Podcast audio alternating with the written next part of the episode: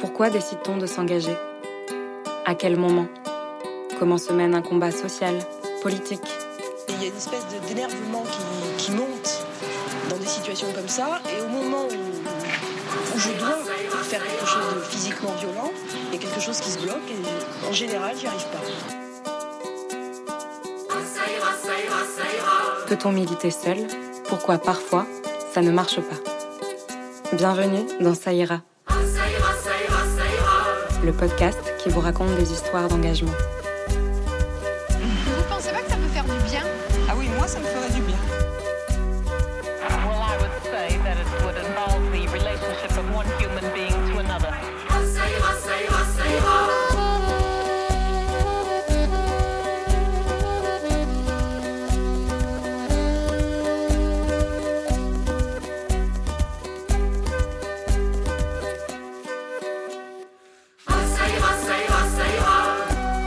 J'ai interrogé des militantes et des militants, des personnes qui sont engagées ou qui l'ont été. Elles nous racontent leurs expériences.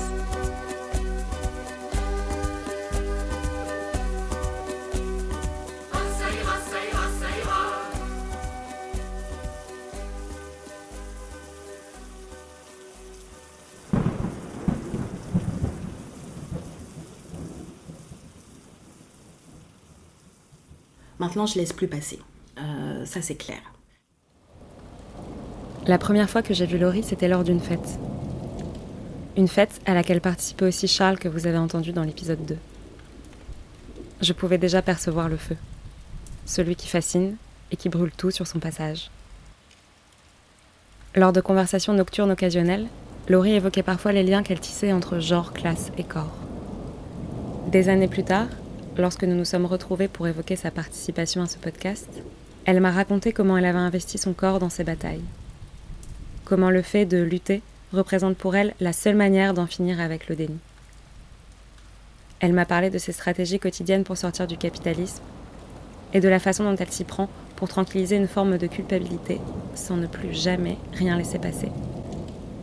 Cet épisode a été enregistré en novembre 2020. Laurie vous y raconte son expérience. Euh, je me considère comme féministe euh, intersectionnelle, c'est-à-dire que pour moi c'est un féminisme qui est euh, antiraciste, un féminisme qui est euh, inclusif, euh, qui prend en compte euh, la parole des femmes précaires, mais aussi des travailleuses du sexe, euh, des personnes en situation de handicap, euh, de la communauté LGBT euh, dans tout son spectre.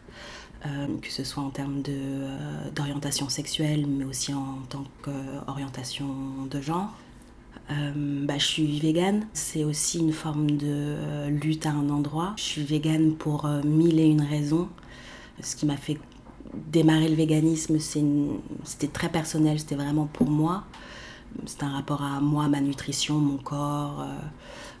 mais c'était aussi un moyen de, pour moi de contrecarrer, de contrer euh, pardon, le- l'industrie agroalimentaire qui est un système euh, que je trouve euh, hyper euh, pernicieux, hyper... euh, enfin, tout le monde est obligé de manger, qui, qu'on soit, quoi qu'on pense, quoi qu'on fasse. Et en fait, c'est notre premier acte de consommation. C'est aussi ce que je considère notre premier acte de, euh, de santé ou de mauvaise santé. C'est un endroit de lutte et puis aussi un endroit de lutte euh, philosophique, éthique. euh, euh, comment on traite euh, la nature, euh, l'environnement.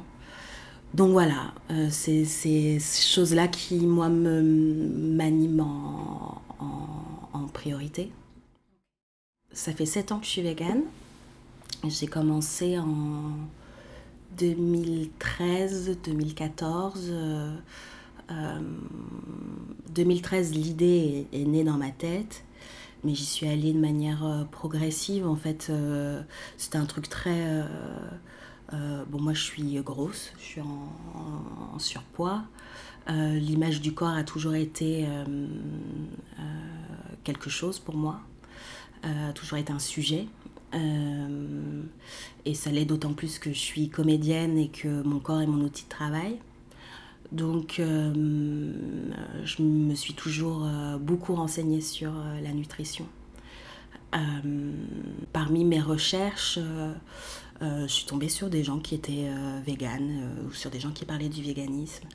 Et moi, j'ai toujours eu cette tendance. J'étais végétarienne très jeune. Je devais avoir 14 ans et j'ai dit un jour, je mangerai plus de viande. En fait, ça me, ça me va pas. Et puis, je suis tombée sur le véganisme, sur euh, et je me suis dit qu'en fait, ça me coûterait pas beaucoup d'essayer. J'ai vraiment essayé comme une espèce de recherche sur, euh, sur mon corps, sur moi. Et puis, en fait, ça m'a, plu et ça m'a aidé. Et du coup, euh, j'ai dû construire aussi tout un discours autour de mon véganisme. Parce que pour les gens, c'est les véganes, c'est une plaie. Quoi. Et ma mère était assez assez ok avec ça. Elle m'a jamais vraiment euh, embêtée. Elle était très, euh, comme j'avais déjà des problèmes de poids, elle était très concernée sur. Euh, elle, voulait vraiment que j'ai des repas équilibrés, ce genre de choses. Donc elle a fait en fait plein de recherches elle aussi. je sais pas combien de nutritionnistes j'avais déjà vu à cet âge-là, donc donc on avait en plus l'appui de, de, médecins, euh, et puis je n'étais que végétarienne. Euh, je mangeais quand même du poisson, je mangeais des produits laitiers, je mangeais des œufs. Donc en fait c'était assez simple et ça n'a pas trop causé de problème euh, dans mon entourage familial, même lors de fêtes, ce genre de choses. J'avais pas de réflexion. Puis moi je suis antillaise, enfin ma mère est antillaise et martiniquaise. C'est une culture où on peut manger beaucoup de viande, y a beaucoup de préparations qui sont à base de viande, mais aussi c'est toute une culture qui, euh, qui comme elle cuisine beaucoup avec euh, des épices, avec euh, des, beaucoup de condiments, c'est et que la nature là-bas est luxuriante, donc on a l'habitude de manger énormément de euh, de végétaux et de donc du coup culturellement parlant c'était pas euh, c'était pas choquant quoi. Il n'y a pas de bœuf bourguignon euh, en pas de famille donc c'était pas choquant que j'ai pas de que j'ai pas de mon morceau de viande en, repas. Par contre c'était plus compliqué dès que je sortais du cadre familial. Je me souviens d'un en colonie j'étais partie deux semaines en montagne en Autriche faire de la rando et où en fait euh, tous les monos étaient persuadés que j'allais euh, leur claquer entre les doigts. Déjà j'étais la petite grosse qui traînait la patte, tu vois. J'avais plein de réflexions. ça a été assez dur ça. Je me souviens m'être un peu renfermée sur moi à ce moment-là parce que parce que c'était pas cool et que en plus étant la petite grosse j'avais pas envie qu'on regarde mon assiette tout le temps pour surveiller ce que je mangeais ou pas c'était déjà assez assez, euh, assez euh, un événement pour moi, en fait, les repas en, communauté. Donc voilà, et puis, euh, et puis après les amis, tout ça, ça va, les gens s'habituent en fait. Le végétarisme, même il y a 10-15 ans, les gens, le premier jour, ils sont étonnés, et puis ensuite, ils s'habituent. Le véganisme, en revanche, c'est une autre paire de manches. Pareil, entourage familial, c'est plutôt assez bien passé. Euh, j'ai des petites réflexions du genre ça te manque pas, euh, mais, euh, mais ça passe. ma famille, ils sont hyper cool avec ça. Les amis, en plus j'étais à l'école à ce moment-là, j'ai fait une école de théâtre. et mes amis, ça a été plus compliqué. pour eux, c'était bizarre. c'était ils comprenaient pas en fait ils comprenaient pas et puis la nourriture ça touche tellement un endroit euh, personnel, intime, euh, bah, c'est sa manière euh, de s'alimenter, c'est aussi son rapport au corps, son rapport à l'argent, son rapport à la consommation, mais c'est aussi sa culture. donc ça englobe énormément de choses qui sont en fait très personnelles. Et de voir quelqu'un remettre en question tout ce qu'on nous a appris pendant, pendant toute notre vie, c'était euh, pour certaines personnes très, euh, très compliqué à entendre. Et surtout, ça les, euh, ça les mettait face à leur propre consommation à eux. Et je pense que c'est ça qui a été, qui a été compliqué à voir. Je suis une végane un peu bizarre parce que je ne suis pas antispéciste. L'antispécisme, c'est considérer que, que toutes les vies quelle qu'elle soit, se valent et que la vie d'un moustique, la vie d'un chien, la vie d'un serpent et la vie d'un homme, c'est une vie et qu'elle doit être respectée quand, et que du coup, manger un animal ou se servir d'un animal ou l'élever, le retirer de son milieu naturel, c'est c'est le dénaturer, c'est respectueux. Euh, moi, j'ai pas de problème avec les gens qui mangent de la viande. Ce, que, ce qui me pose de problème, c'est euh, euh, la démesure de notre système. C'est à quel point on est, arrivé à, à, un stade où on n'a plus de où on n'a plus de barrières, on n'a plus de frontières, il faut produire, produire, produire, on produit n'importe comment, on mange n'importe quoi, donc on se rend malade. Euh, c'est tout ça, moi, qui m'a qui fait me dire, bah, en fait, je peux sortir aussi de ce rapport-là, moi. Ça a pointé, en fait, des, choses dont je n'avais aucune conscience auparavant. Euh, et ça a influé sur plein de choses. Par exemple, euh, moi, j'ai toujours été une très grande consommatrice de cosmétiques. J'ai toujours été plutôt coquette. Euh, j'ai toujours euh, aimé le maquillage, euh, aimé les crèmes, les gels douches et ce genre de choses. j'aime bien, je suis assez maniaque aussi, donc j'aime bien faire le ménage, j'aime bien avoir mes petits produits pour faire le ménage, ce genre de choses. Et en fait, ça m'a aussi ouvert sur... sur le fait de comment je consommais au quotidien et qu'en fait j'avais énormément de produits dont un je n'avais pas besoin qui deux euh, euh, euh, me coûtaient de l'argent. et trois étaient pour l'environnement hyper néfastes. Donc ça m'a propulsé sur, sur des questions. J'ai dû en fait remettre en question toute ma manière de consommer. Euh, je me souviens que cette année-là, l'année où je suis devenue végane, j'ai pas acheté un vêtement, par exemple. Alors que euh, l'année avant, je travaillais pour une grande marque de prêt-à-porter euh, qui commence par un H et qui finit par un M pour ne pas la nommer, et qui et du coup, j'avais énormément de fringues, mais même avant de travailler pour eux, j'avais énormément, énormément de fringues. Et en fait, cette année-là, j'ai fait OK, t'as des fringues. T'as des fringues en fait pour te changer tous les jours. Euh, deux fois et ne pas avoir à faire de machine euh, pendant trois mois. Donc, tu as des fringues. Euh, donc, tu vas pas en acheter. Et j'en ai pas acheté pendant un an et encore aujourd'hui, sept ans après, mon dressing s'est vraiment, vraiment réduit.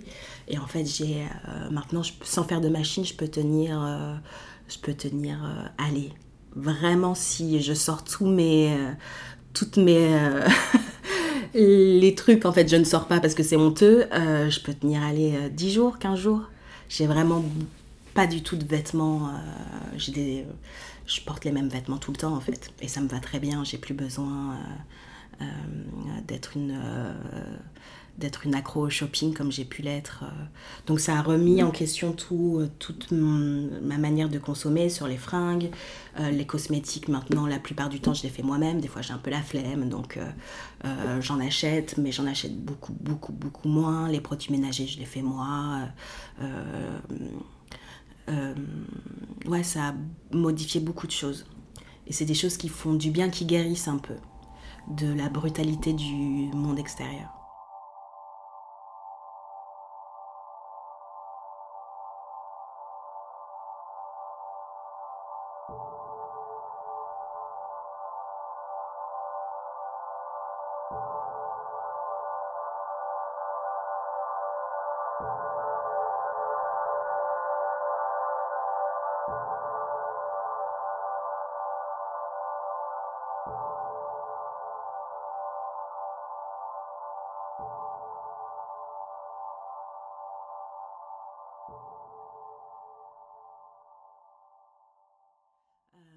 J'ai eu très fort envie il y a, il y a deux ans de, et ça m'a quitté que très récemment de me de m'investir dans la lutte euh, antiraciste et euh, la lutte féministe euh, par le biais d'associations qui combinent ces deux combats, qui parlent.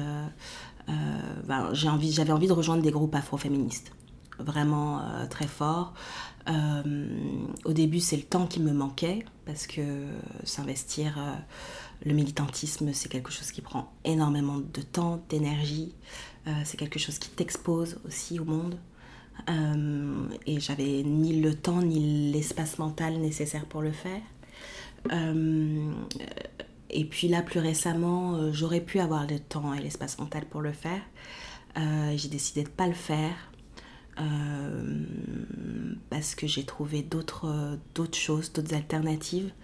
Mais les groupes afroféministes, ouais, vraiment, j'avais vraiment envie. Et j'avais vraiment envie parce que j'avais besoin moi, partout où je vais, donc je suis noire au cas où les gens n'auraient pas compris, Euh, partout où je vais, euh, euh, à l'école, j'étais la seule noire. Et puis ensuite, j'ai fait du théâtre et souvent dans les groupes de théâtre, je suis la seule noire. Dans mon groupe d'amis, il y a souvent peu de diversité. donc j'étais et même dans ma famille, on est une famille très multiculturelle. Donc au final, on n'est pas tant de femmes noires que ça dans ma famille. Et, euh, et donc euh, j'avais euh, j'avais besoin, envie, une fois dans ma vie, d'expérimenter qu'est-ce que c'était que de ne pas se sentir en minorité. de d'être entourée de gens qui comprenaient ce que je vivais et qui euh, pouvaient en parler librement sans, euh, sans avoir à reprendre ou à justifier ou à s'excuser ou à essayer de formuler les choses euh, pas trop brutalement pour ne pas blesser, vexer les autres qui seraient présents. c'était ça en fait ma première motivation. C'était pas tellement m'investir à donf dans la lutte, euh, c'était vraiment d'être entourée de, de, de, mes semblables. C'est un peu bizarre de dire ça comme ça, mais c'est le cas en fait. Une euh, d'une nana euh, qui est une comédienne performeuse noire et qui a décidé de faire une audition en, non-mixité, c'est-à-dire qu'elle n'auditionnait que des femmes noires.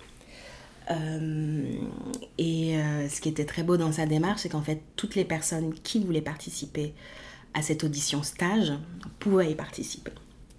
Si elle remplissait ces deux critères euh, d'être des femmes et d'être noires. Et, et, du coup, j'ai passé toute une journée d'audition, mais c'était une des journées les plus joyeuses de ma vie, dans une, salle de théâtre immense, avec que des femmes noires. Euh, et on a fait du théâtre toute la journée. On, on s'est présenté nos impros, ce genre de choses. Et ça, ça a été une, expérience hyper forte pour moi, hyper, euh, euh, hyper apaisante, hyper... ça m'a donné énormément de force. Et j'ai compris en fait que je pouvais retrouver ce sentiment-là d'appartenance sans pour autant militer dans un, dans un groupe à ce moment-là mais je cherchais quand même, euh, euh, quand même à m'impliquer. Et du coup, euh, ce que je fais souvent, c'est que je vais aux, journées qui sont ouvertes au grand public. je vais écouter des colloques souvent. Je me fais des petits, des petits cadeaux à moi-même, quoi, des petites journées rendez-vous quand je sais que telle personne va parler euh, pendant un, week-end euh, de ces sujets-là, j'y vais. Euh, et là, je me retrouve un peu avec des gens dont je sais qu'ils partagent les mêmes, soit les mêmes histoires, soit les, mêmes, les mêmes convictions politiques. Et ça, ça me va. Ça m'apporte pas mal de, de force et de, et de réconfort.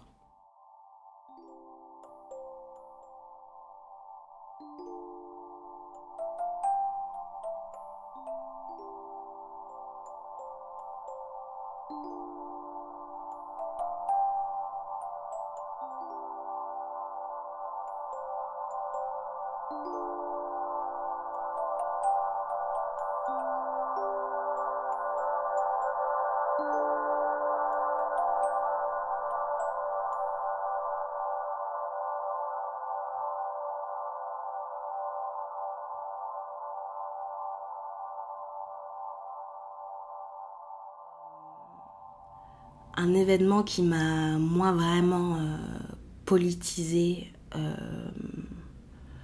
euh, c'est. en fait, j'ai participé, j'étais déjà politisée hein, pour, pour le faire, mais j'ai participé à toutes les manifestations de l'entre-deux tours aux dernières élections, parce que pour moi, le choix qui était. qui était Le Pen ou Macron, c'était juste pas acceptable. J'étais euh, pour moi, tout ce qui est en train de se passer aujourd'hui était écrit dans ce moment-là, en fait, dans ce choix qu'on a dû faire. Euh, et donc, du coup, pour moi, c'était vraiment. Euh, c'était la catastrophe. Je crois que le choc que les gens vivent aujourd'hui avec tout ce qui se passe sur les violences policières et sur, sur le racisme, sur les violences faites aux femmes, ce genre de choses, moi, euh, mon premier choc, mon vrai gros choc euh, de dire que la démocratie était en train de se barrer, c'est à ce moment-là, quand, euh, quand on avait ces deux personnes face à face. c'était terrible pour moi, vraiment, c'était odieux. Et donc j'ai participé à toutes les manifs et euh, les grosses manifs. Euh, donc il y avait la manif du 1er mai qui était à cette période-là, euh, mais aussi toutes les petites manifs un peu underground que je ne sais qui envoie sur Facebook. Et puis en fait on est une centaine, donc on n'est vraiment pas beaucoup. et puis on fait des petits cortèges.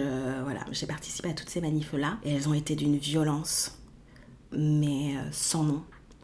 Euh, c'est la première fois que j'ai eu peur de la police, moi personnellement, euh, pour sur ma propre personne. Euh, c'est la première fois que j'étais confrontée à autant de violence. C'est la première fois que je me suis rendu compte qu'en fait les manifestations, c'était pas. ça a toujours été sérieux pour moi, mais ça pouvait être aussi un acte joyeux, manifester. là, ça l'était plus du tout que descendre dans la rue, ça t'engageait physiquement dans ton corps, que hum, tu pouvais en perdre une partie de toi, euh, qu'elle soit physique ou euh, psychologique. Hum, je ne vais plus à aucune manifestation de manière légère depuis cette période.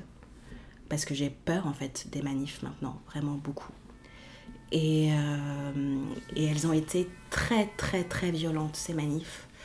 Euh, hum, j'ai vu des choses euh, vraiment que je pensais pas voir. Euh, j'ai vu des gamines, la manif du 1er mai avec des, des bosses, des hématomes partout sur les épaules parce qu'elles s'étaient fait taper par les CRS.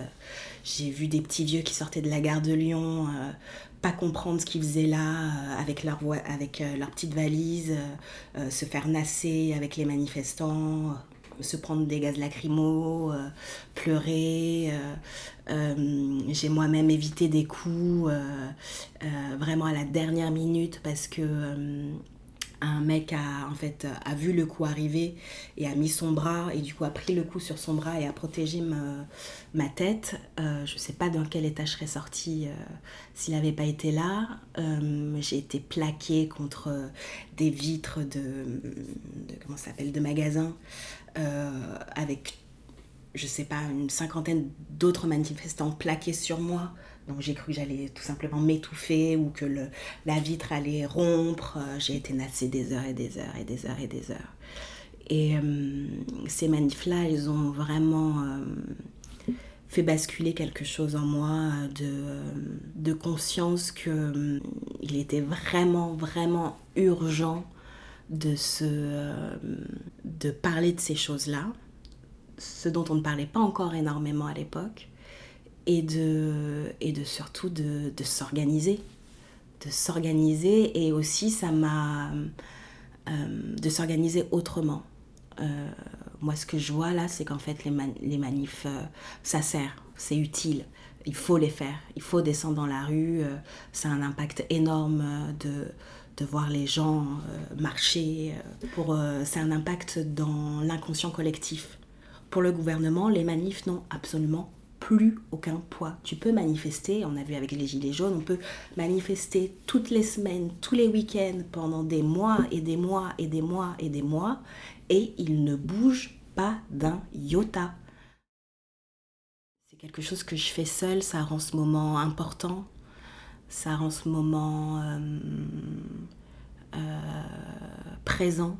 Je parle pas du coup de ma petite vie en même temps quoi. Je, quand je manifeste, c'est mon corps qui marche dans la rue et, et c'est ma manière de dire je suis pas d'accord.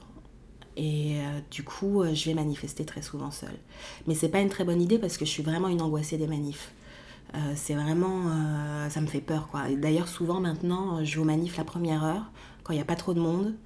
je fais wouhou, je montre une petite pancarte et puis, et puis très vite je me casse en fait parce que, parce que j'ai peur.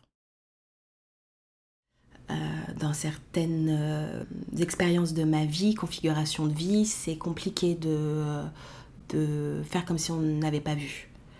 Euh, les remarques des gens, les prises de position de certaines autres, la manière dont les choses sont organisées. Je parle de ça parce que je suis comédienne et que, et que c'est très facile d'être dans un, dans un spectacle qui qui se veut engagé politique, euh, politiquement euh, euh, orienté de gauche. et puis en fait, c'est très facile de voir que dans la manière dont la chose est produite, de qui est sur le plateau, de, de qui prend les décisions, de comment l'argent est réparti, de se rendre compte qu'en fait, c'est que des belles paroles sur un plateau avec des belles lumières et une jolie musique et des acteurs qui font très bien leur taf, mais que derrière euh, euh, les oppressions qui sont, euh, qui sont défendues sur ces plateaux sont en fait alimentées dans la production si t'es pas racisé dans notre monde, tu peux vivre toute une vie sans, sans percevoir le racisme et te dire qu'en fait le racisme ça n'existe pas. tu peux, tu peux tout à fait. Euh, et c'est pas euh, être malveillant euh, que de penser ça, c'est juste que ces personnes-là ne le voient pas. Et donc pour eux, ça n'existe pas. là où ça me pose problème, c'est quand on leur dit que ça existe et que, là, on a face à ça un déni. Et là, du coup, s'enclenche en moi tout un, en fonction de la personne qui est en face de moi, tout un, toute une lutte, tout un combat de euh, euh, est-ce que cette personne-là, je peux lui dire, est-ce qu'elle va être capable de l'entendre? Euh, Est-ce que cette personne-là, par exemple, si c'est quelqu'un avec qui je travaille, est-ce que, est-ce que ça ne va pas me mettre en porte-à-faux pour le travail? Est-ce que je vais pouvoir retravailler avec cette personne-là? Est-ce que... si c'est dans un cercle plus intime, est-ce que ça va pas briser quelque chose dans notre relation? Euh, donc c'est toutes ces... Et puis surtout de s'entendre dire en fait des choses euh, qui au final sont racistes, c'est très, euh, très compliqué à, à, vivre parce qu'après on est seul avec ces pensées-là. on est seul avec, avec les remarques, on est seul avec ce déni et qu'est-ce qu'on en fait? Moi longtemps j'ai... avant que ça soit un sujet dont on parle beaucoup, euh, longtemps, je me suis dit, mais en fait, euh, si ça se trouve, euh, c'est que moi. En fait, c'est des mécanismes de, de, racisme intériorisé qui font qu'on ne parle pas, qu'on qu'on met ces choses sous le tapis ou qu'on a peur de blesser. Donc du coup, on, temporise beaucoup. Et c'est fatigant, mais c'est épuisant de faire ça en fait. Maintenant, je laisse plus passer. Euh, ça c'est clair. Euh, je laisse plus passer les remarques que, je trouve sexistes. Euh, je laisse plus passer les remarques que je trouve racistes. Parce que j'ai assez d'outils maintenant pour répondre et qu'en plus c'est très ancré en moi que c'est pas un combat personnel en fait. Euh, c'est pas euh, moi ma petite histoire, mon expérience de vie en, tant qu'humain sur cette planète, c'est euh, on est des millions, des milliards de femmes à expérimenter le sexisme tout au long de notre vie.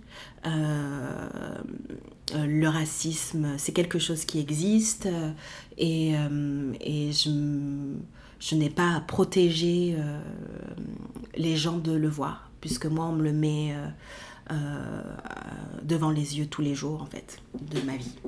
Donc maintenant je me je, je m'excuse pas et je dis ce que j'ai à dire et puis je vois les conséquences après. Et au final, euh, euh, et au final, comme je suis plus confiante, euh, même si conséquences il y a, ça me va en fait. Même si brisure il y a, en fait, ça me va. Parce que j'ai plus j'ai plus l'énergie de faire semblant. Quand je parlais d'être alignée tout à l'heure, c'est ça aussi. C'est ça me va de plus voir telle ou telle personne euh, parce qu'à chaque fois que je la vois, euh, j'ai une remarque euh, désobligeante, quoi. ça ne veut pas dire que cette personne est mauvaise, machin, etc. Mais ça me va qu'elle soit plus dans, dans mon entourage proche et que, et que voilà, et que je m'organise autrement.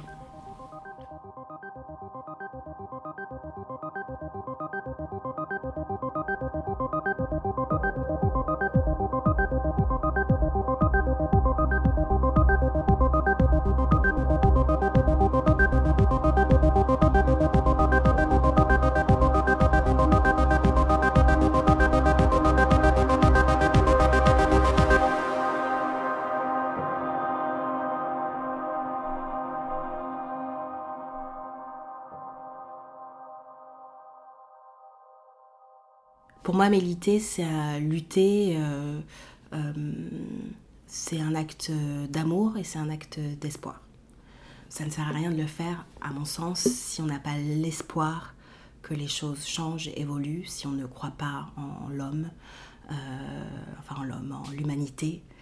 quand je disais tout à l'heure que toutes ces choses-là sont les mêmes facettes d'une même, d'un, même sujet, c'est c'est euh, en fait c'est l'instinct humain euh, de domination qui est pour moi le, la, pierre angulaire du, de, de, toutes ces choses-là.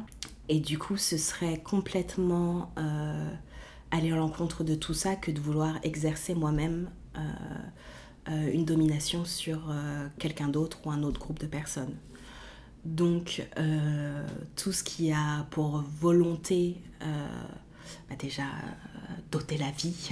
Bon, ça, paraît, ça paraît évident, mais bon, voilà. mais aussi de, stigmatiser, aussi de, de tout ce qui est violent à l'encontre de l'intégrité physique de quelqu'un euh, mais aussi psychologique de quelqu'un, euh, ça, ça me pose problème. J'ai pas dit, mais euh, moi je trouve que le capitalisme c'est vraiment, c'est vraiment pas possible quoi. Il faut sortir de ce système économique absolument, absolument, dès qu'on peut. mais comment? Et, et, donc en fait tout ce qui est, tout ce qui entretient le capitalisme, c'est-à-dire quasiment toutes nos actions. Euh, me pose problème. Donc moi j'ai vraiment, euh, ça c'est vraiment un truc euh, qui est compliqué pour moi au quotidien. rentrer dans un supermarché pour moi déjà c'est trahir quoi. Et je suis quand même obligée de le faire parce que parce que je suis pas obligée, personne me met un couteau sous la gorge, mais mais mon style de vie fait que c'est très compliqué de faire euh, totalement sans. Euh, et, euh, et, puis aussi parfois, parfois je suis fatiguée, parfois j'ai la flemme, parfois j'ai pas envie de courir tout Paris pour retrouver trois chouraves. Donc voilà. donc ouais, c'est vraiment l'endroit qui me qui me fait culpabiliser j'essaie de pas être de pas me culpabiliser je me tranquillise avec ça parce que je sais que c'est hum, qu'on est tous dans le même bateau en fait. Et que ce serait hum, sortir de la réalité que de penser que euh, je peux être complètement hors de ce système tout en gardant mon style de vie, euh, c'est-à-dire en étant parisienne, euh, en habitant dans un appartement. Euh, je ne peux pas être complètement alignée à 100% tant que, tant que le système autour de nous est, est, celui-ci. Et je ne suis pas non plus prête à faire, à faire, à mettre complètement en, branle ma vie et, aller vivre à la campagne, je sais pas où, en autosuffisance. euh, je suis pas prête à ça encore. Euh, J'écoute énormément de podcasts. Euh, J'ai besoin d'avoir euh, dans les oreilles des nanas, des femmes qui parlent, des voix de femmes. Je me suis rendu compte que là, si tu vas voir ma bibliothèque, étant donné que je fais du théâtre, euh, bah, 70% de ma bibliothèque c'est du théâtre et que bah, du coup euh, c'est qu'à 70% d'hommes quasi parce que des autrices femmes il y en a très peu, surtout euh, quand on remonte euh, dans le temps quoi. Euh, des auteurs, des autrices classiques, il n'y en a quasiment pas. Donc j'ai une, une bibliothèque très masculine. Et donc du coup maintenant je mets un point d'honneur à la féminiser. Mais du coup j'ai besoin d'avoir des voix de des voix de femmes souvent dans les oreilles, que que les histoires soient racontées par euh, par des femmes, par leur prisme. Euh, j'ai des amis qui m'inspirent énormément, qui m'aident beaucoup. euh, je vais pas la citer, mais mais je trouve que c'est une femme extraordinaire, travailleuse du sexe, militante, qui elle pour le coup a investi tout son corps dans la bataille, dans tous les sens du terme, et qui je pense ne sait même pas à quel point, euh, à quel point je l'admire et à quel point euh, je trouve ça euh, merveilleux tout ce qu'elle tout ce qu'elle fait, à quel point je suis persuadée que tous ces combats nous, nous libèrent toutes. Parce que je suis pas travailleuse du sexe, donc on pourrait penser que, que son combat pour que les travailleuses du sexe aient des droits, pour que la putophobie euh, cesse, euh, euh, ça ne me concerne pas. Mais en fait, ça me concerne parce que je suis une femme et que dans tous les préjugés qu'elle subit, puissance euh, 1000, euh, je les subis aussi. Peut-être de manière moindre, mais c'est la même chose en fait. Et son combat nous libère toutes. Et je suis autant euh, le racisme, les violences policières, euh, le sexisme, c'est quelque chose euh, mm, dont tu peux parler. Autant la putophobie, c'est encore quelque chose d'extrêmement tabou, y compris chez les femmes, y compris chez les féministes. Et, la force que ça lui demande tous les jours de faire ça, je, trouve ça je trouve ça incroyable, vraiment incroyable. Euh, on a parfois l'impression de, de lutter contre des moulins à vent, mais en fait, je crois vraiment que les choses avancent. Moi, je crois pas qu'on va vers un pire. Quand je vois euh, euh, les nouvelles générations, je travaille beaucoup avec des jeunes. Et là, récemment, je me suis inscrite dans une association où on donne des cours de soutien scolaire à des jeunes. Euh, quand je vois euh, leur manière de voir le monde, euh, euh, les questions en fait, les questions que moi je me posais enfant et qui me bouffaient, euh, je vois qu'ils sont plus tout à fait dans ces mêmes questions-là. Ils sont plus, euh, ils ont pas tous, hein, bien évidemment, hein, mais euh, euh, il y a un rapport euh, moins euh, personnel euh, à la chose, euh, comme une espèce de conscience que le problème c'est pas eux. Et ça, rien que ça, euh, c'est formidable parce que j'ai passé toute ma vie, j'ai passé 20 ans de ma vie à penser que le problème c'était moi. Et à essayer de faire en sorte que de me changer moi. Alors qu'en fait alors qu'en fait non c'est la société dans laquelle on vit tous qui est problématique. Euh, donc j'ai énormément énormément d'espoir. Euh, ouais.